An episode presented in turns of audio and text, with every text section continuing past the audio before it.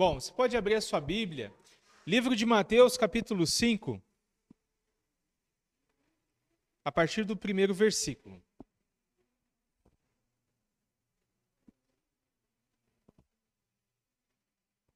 Abrir, ligar, hoje está tudo muito né, digital. Mateus capítulo 5, nós estamos nesse ano na série de mensagens no Sermão do Monte, o primeiro discurso de Jesus, né?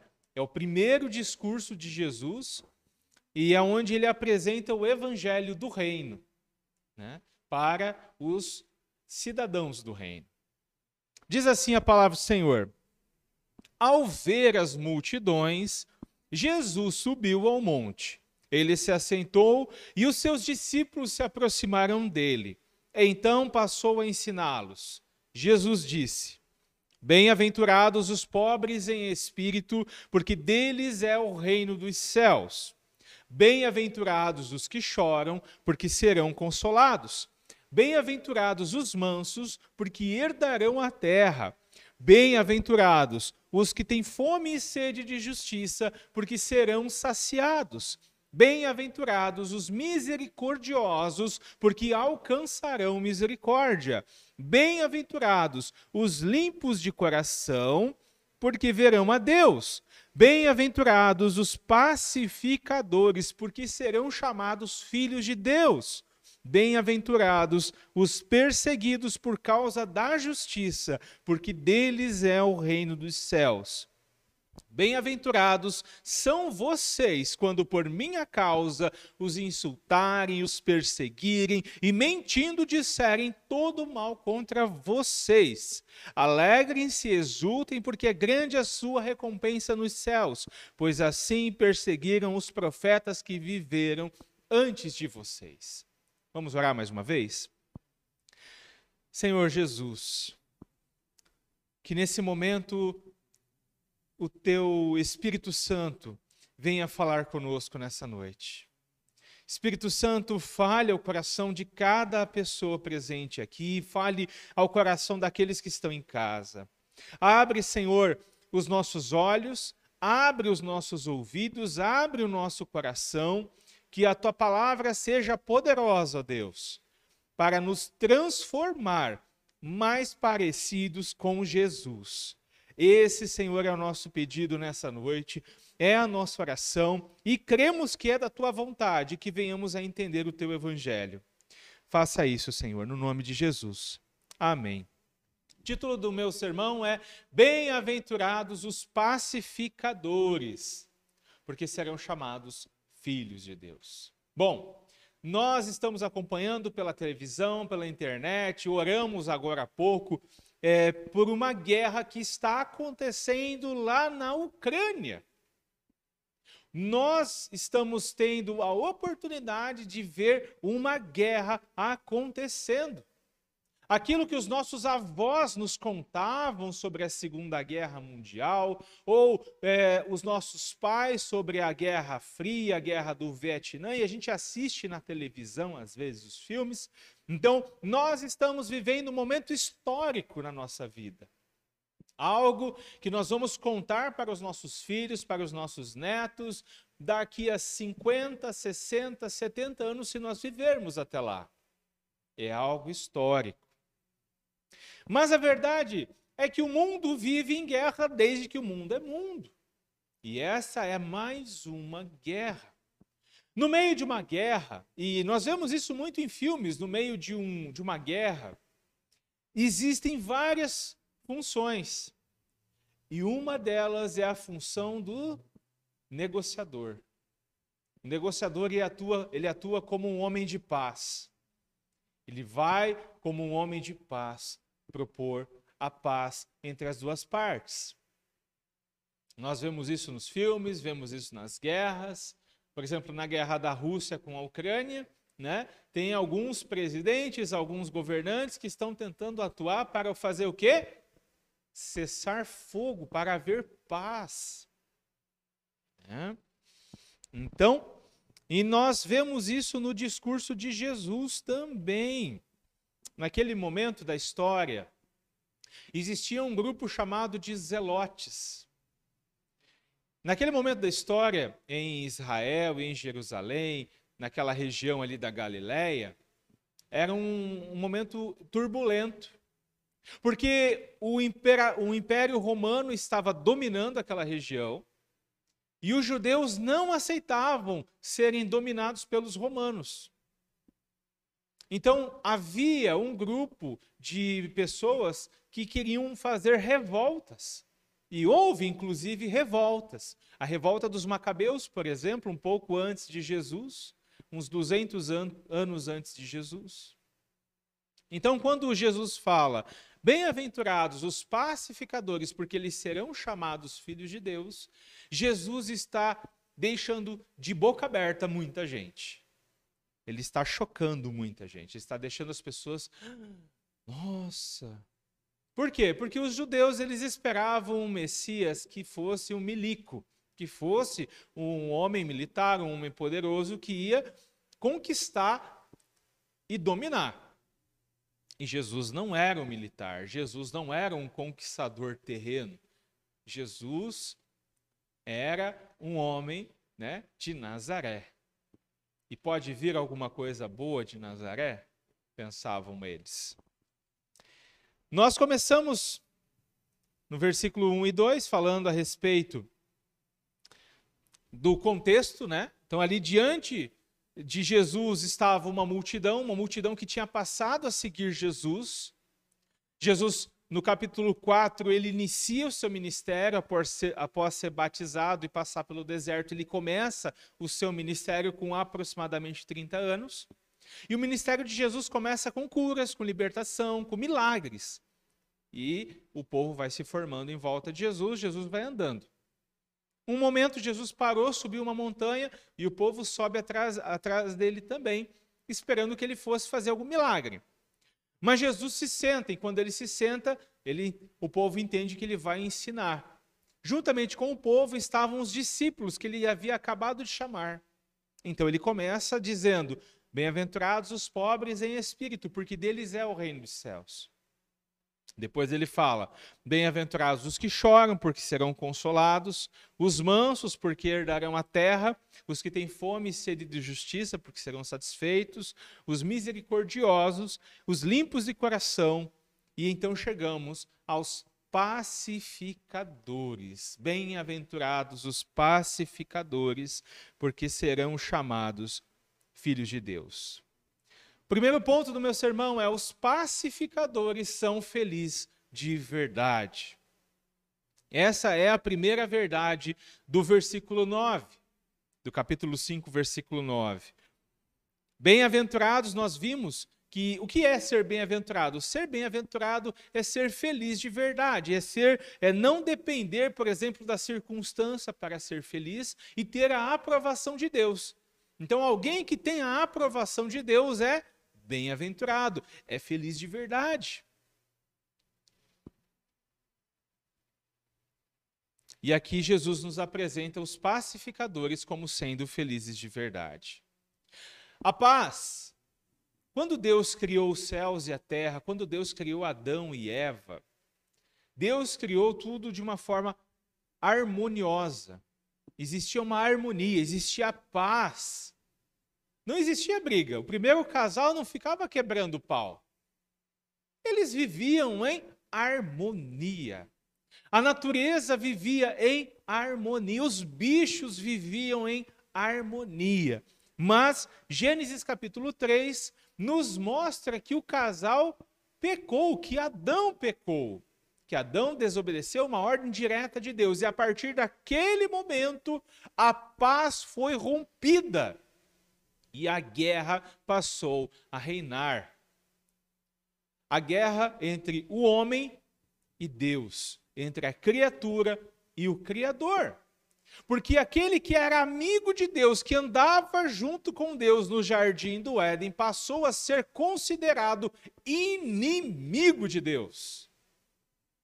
Passou a odiar Deus, e não apenas a ser inimigo de Deus e a odiar Deus, mas a ser inimigo do seu próximo e a odiar o seu próximo. E nós vemos isso com o, o primeiro assassinato. A Bíblia nos mostra, nos conta o relato do primeiro assassinato. E o primeiro assassinato acontece entre dois irmãos. Pessoas do mesmo sangue que moravam na mesma casa. Filhos do mesmo pai, da mesma mãe. E não tinha assassinato antes de Caim e Abel. Ninguém tinha morrido ainda. Mas um dia, após oferecerem suas ofertas a Deus, Caim ficou com inveja de Abel e o assassinou. E aí é interessante que a Bíblia nos mostra que a partir daquele momento a morte passou a reinar e a dominar os seres humanos. Eles passaram a brigar entre si, a lutar entre si, a guerrear entre si. Então, as guerras que nós vemos hoje, elas não são novidade. Elas existem desde o momento em que o homem pecou. Por quê? Após o pecado, os homens passaram a ser movidos por quê? Pela cobiça, pelo egoísmo, pela vaidade e pelo desejo de ser servido e adorado. E é por isso que acontecem as guerras. E é por isso que acontecem as brigas. É por isso que acontecem os desentendimentos. Por quê? Porque os homens desejam que a sua vontade seja feita. Por que, que o, o Putin está brigando lá com o pessoal da Rússia, da, da Ucrânia? Porque ele deseja dominar a Ucrânia. Porque ele deseja dominar aquela, aquele pedacinho de país. Mas ele já não tem um país enorme, maior do que o Brasil, porque a Rússia é maior que o Brasil. E assim acontece nos nossos relacionamentos. Por que, que a gente briga? Por que, que o marido briga com a mulher, a mulher briga com o marido? Por que, que tem essa entre irmãos? Por causa do pecado, por causa da cobiça, por causa do egoísmo. O nosso egoísmo nos move a brigar a nossa vaidade, o nosso desejo de ser servido. Então, se não houvesse o pecado, não haveriam as guerras. Se não houvesse o pecado, se o pecado não existisse, ia ser uma benção. Ninguém ia brigar. Martin Lloyd Jones vai dizer que a explicação para todas as nossas dificuldades nos nossos relacionamentos é, é, a concupiscência, a cobiça, o egoísmo, o egocentrismo do homem. E essa é a verdadeira causa das discórdias. A gente discorda, a gente briga por pequenas coisas às vezes, porque somos um bando de gente egoísta. É isso. E isso se aplica no nosso relacionamento dentro de casa, com a nossa vizinhança, se aplica entre as nações. O texto de hoje nos fala sobre aqueles que são pacificadores, promotores da paz. Mas antes, nós precisamos olhar para o alto, nós precisamos olhar para Deus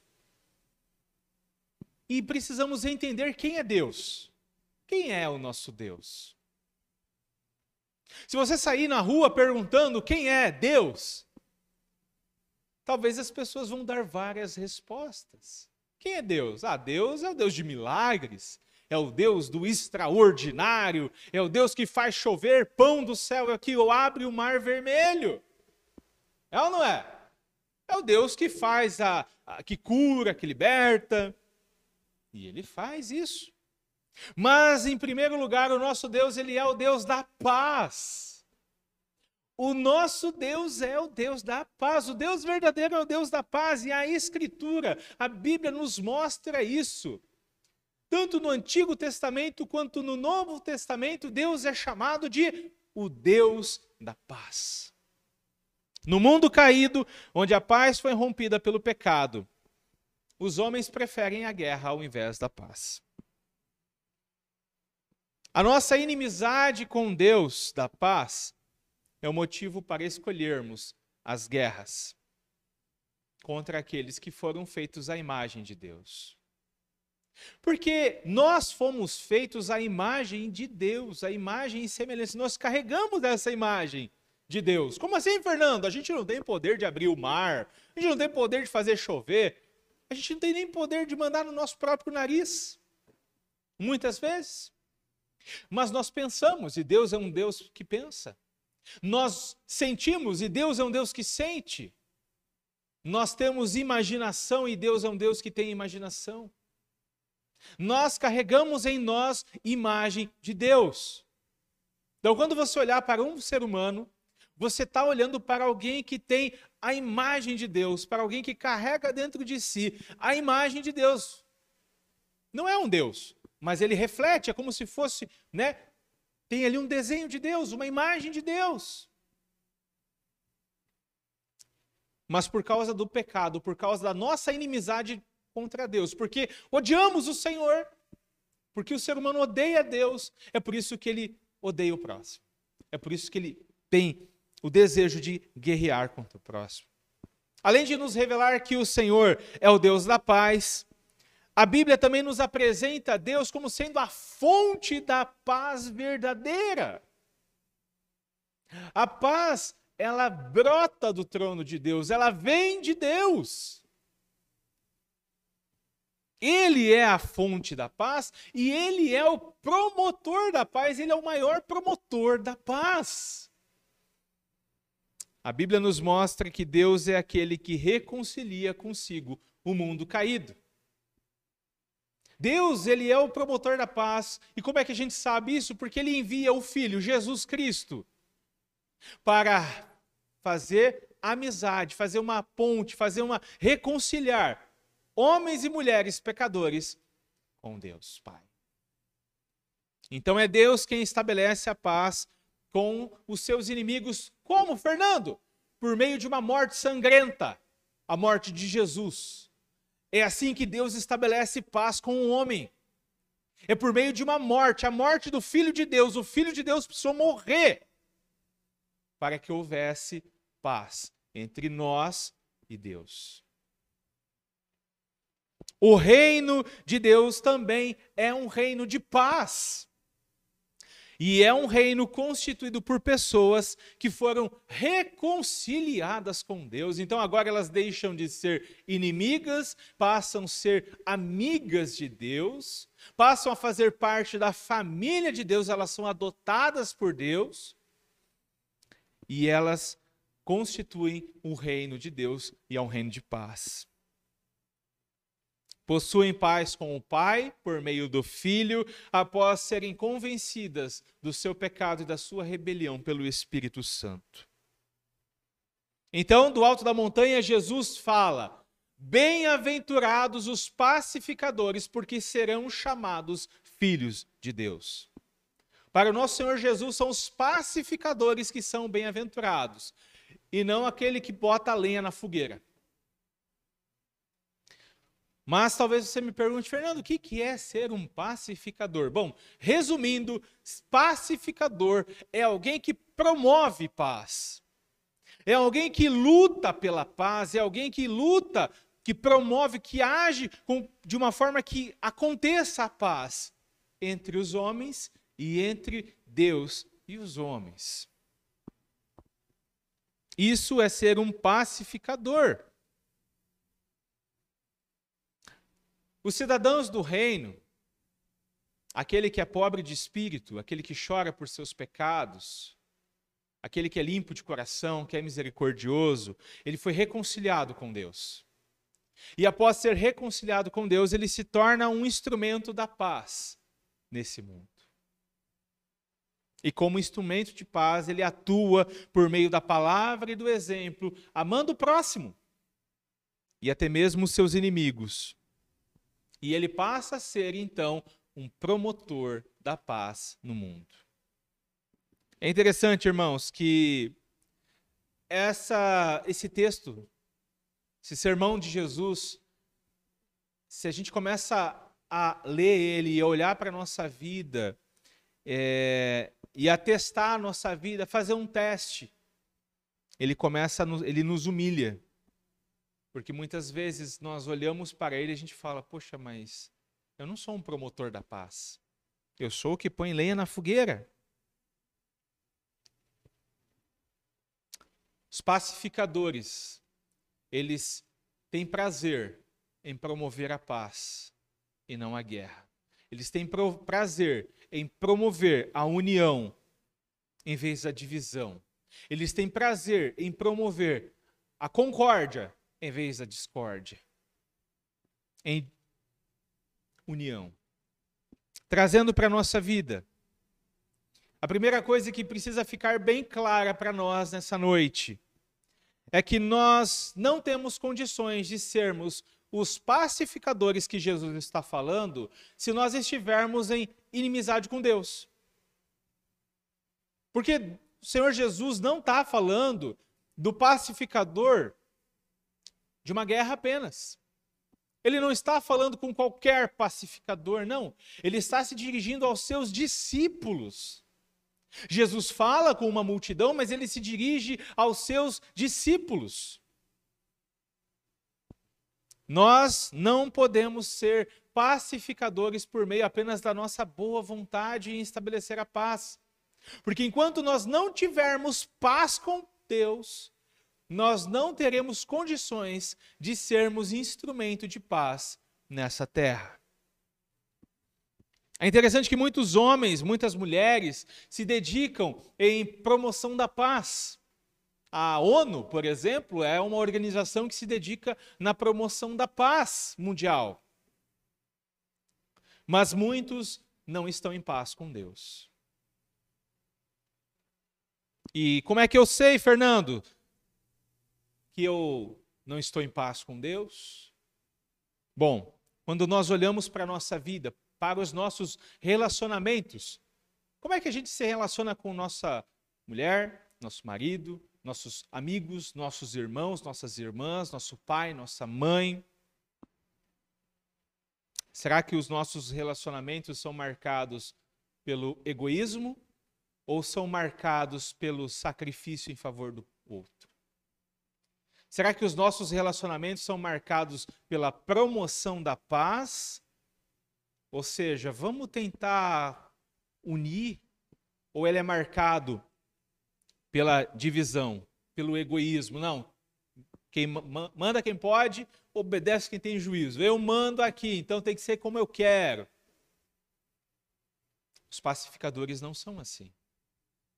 Os pacificadores, eles imitam o Senhor Jesus, que sendo Deus, não ousou ser igual a Deus, mas assumiu nossa forma, forma de servo, e servo sofredor, e se humilhou, e lavava os pés dos discípulos, e promovia a paz.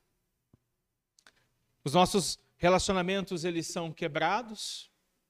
Nós notamos a presença do egoísmo nas nossas palavras quando nós falamos com o próximo. As nossas palavras elas são pontes ou elas são muros? Quando conversamos entre marido e mulher, entre pai e filho, entre mãe e filho, entre amigas, entre irmãos, as nossas conversas elas constroem pontes ou elas constroem abismos, muros. Fernando, as minhas conversas elas constroem pontes. Então, isso é um sinal de que você é um agente de paz, que você é um pacificador. Fernando, as minhas palavras, as minhas ações, elas mostram que eu sou o cara mais egoísta do mundo. Então você precisa se reconciliar com Deus. Você precisa estar em paz com Deus.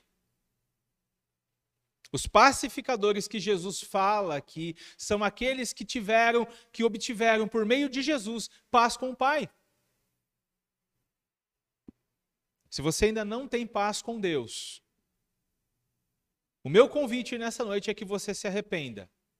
E que você se arrependa da sua rebelião contra Deus e que você se arrependa e que você se entregue ao Senhor. Que você pare de guerrear contra Deus, porque o Senhor prevalece.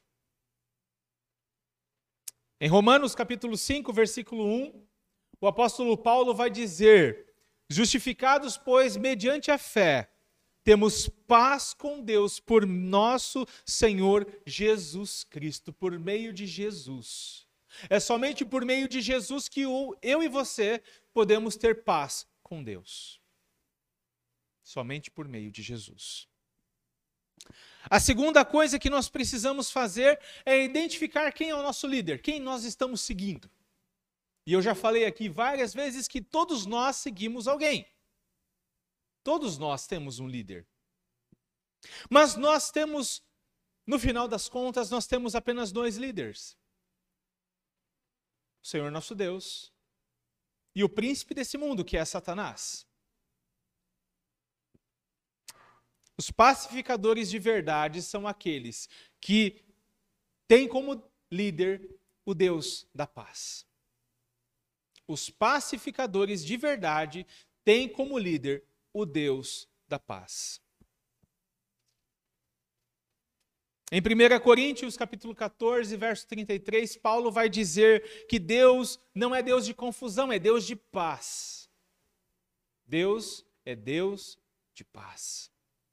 Se Deus, se o Deus da paz for o meu líder e for o seu líder, nós seremos promotores de paz nesse mundo. Nós seremos aqueles que vão construir pontes e não abismos nesse mundo. E o mundo precisa disso. O mundo não precisa de muros. O mundo não precisa de abismos. O mundo precisa de pontes. E nós somos a ponte nesse mundo. O fruto não cai longe do pé. E pelos frutos nós podemos saber se somos guiados por Deus ou por Satanás. A terceira coisa é que se Deus, o Deus da paz, for o nosso líder, nós vamos procurar e nós vamos desejar viver em paz com todos os homens. Olha que importante se o Deus da paz for o seu líder, o seu Deus, o meu Deus, o nosso Deus, nós vamos desejar ter paz no nosso casamento, com os filhos, com os amigos, com os vizinhos, com o povo da igreja, até com aqueles que não torcem para o mesmo time até com aqueles que não votam no mesmo político. O mundo precisa disso, irmãos. O mundo precisa disso. Já pensou se a igreja de Jesus, já pensou se todos aqueles que dizem que servem Jesus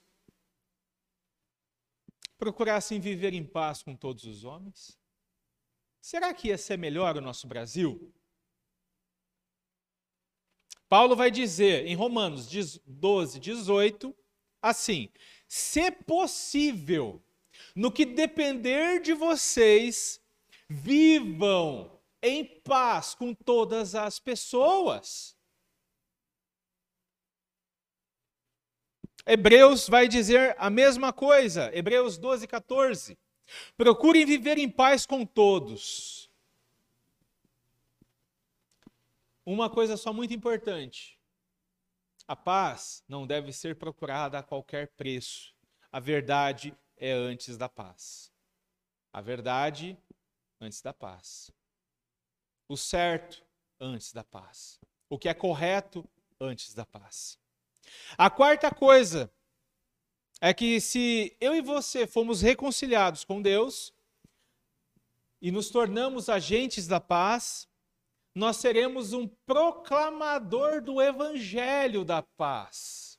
Porque Paulo vai dizer em Efésios 6:15 que o evangelho de Jesus é o evangelho da paz. Por fim, aqueles que se tornaram por obra de Deus. Veja bem, o homem se torna pacificador por obra de Deus. São exortados, são é, incentivados a modelar sua vida de acordo com o príncipe da paz. O nosso Senhor Jesus é o modelo. O objetivo dessa série de mensagens no Sermão do Monte é que a gente venha procurar, desejar ser mais parecidos com Jesus. Porque se os crentes forem mais parecidos com Jesus, o mundo vai ser um lugar diferente. O mundo vai ser um lugar melhor.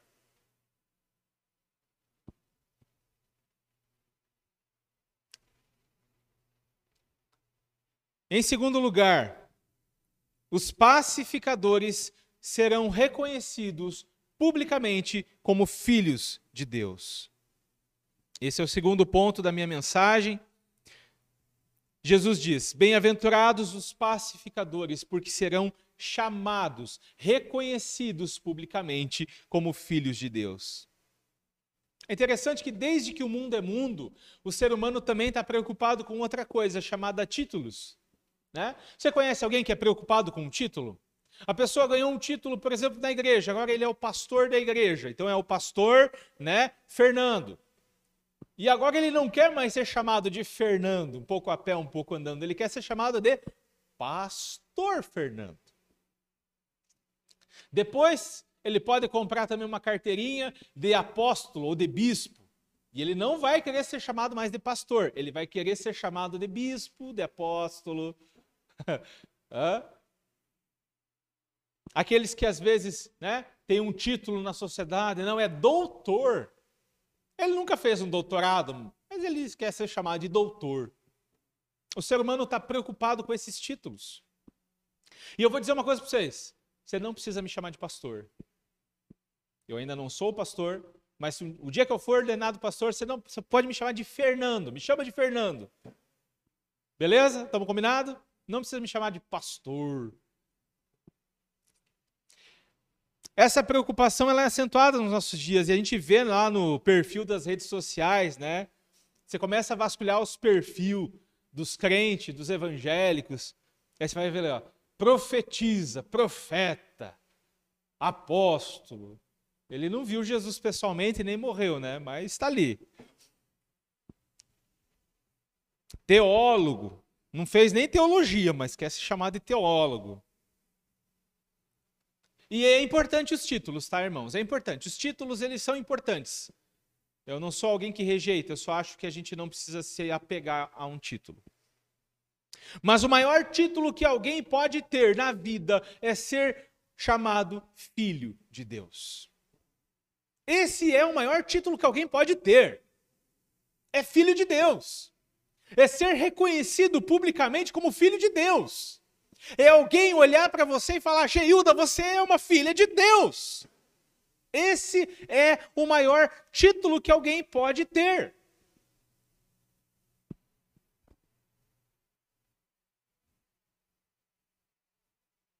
Nenhum dinheiro do mundo é capaz de comprar esse título, o título de filho de Deus. Então, a segunda verdade desse texto é: os pacificadores, os promotores da paz, aqueles que fazem pontes em vez de muros, serão reconhecidos publicamente como filhos e filhas de Deus. Filhos e filhas do Deus da paz. Aqueles que são agentes da paz serão chamados filhos de Deus. E esse reconhecimento ele acontece de duas formas.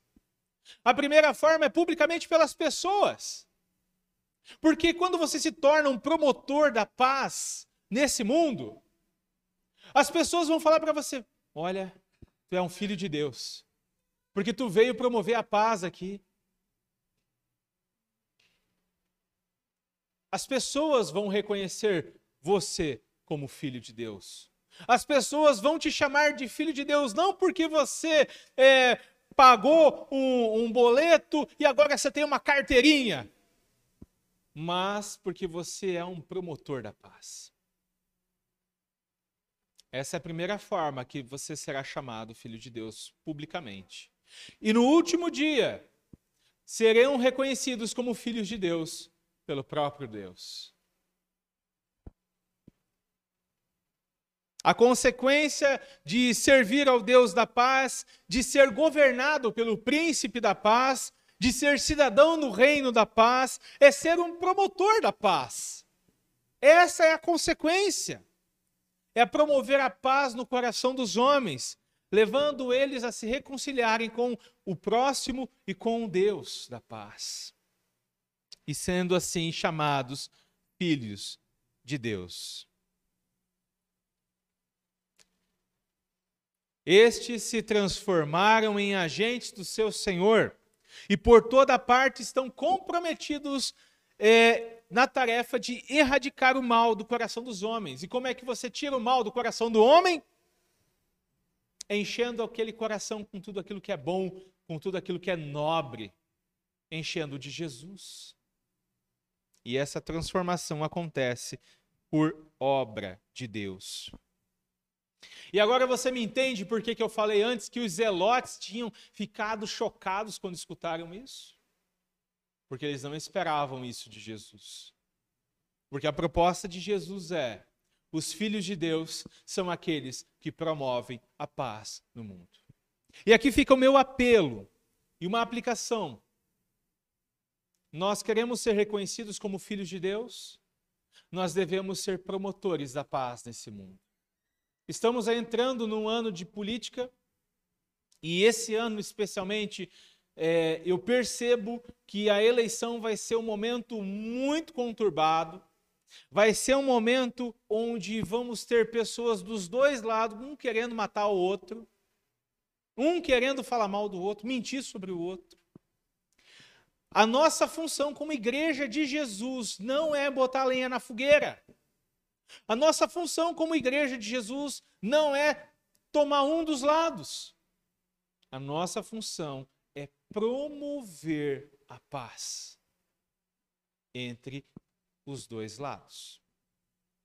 Essa é a nossa função. Queremos ser reconhecidos pelo mundo como filhos de Deus?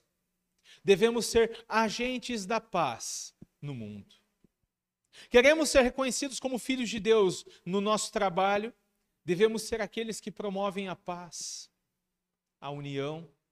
Deve, queremos ser reconhecidos como filhos de Deus lá em casa? Porque aqui na igreja todo mundo é filho de Deus. Ninguém quer ser filho do cão. Aqui na igreja todo mundo quer ser filho de Deus. Mas se queremos ser filhos de Deus, na nossa casa devemos ser construtores de pontes e não de muros. Amém, queridos? Então, eu quero orar mais uma vez. Deus da paz, oramos a Ti nesse momento. Queremos ser parecidos com Jesus e queremos ser governados por Jesus, o príncipe da paz. Queremos ser agentes de paz nesse mundo. Nos transforme, Senhor, pelo poder do Espírito Santo em promotores de paz nesse mundo. Que essa palavra fique gravada em nossos corações e que ela venha dar fruto. Essa é a minha oração nessa noite, em nome de Jesus. Amém.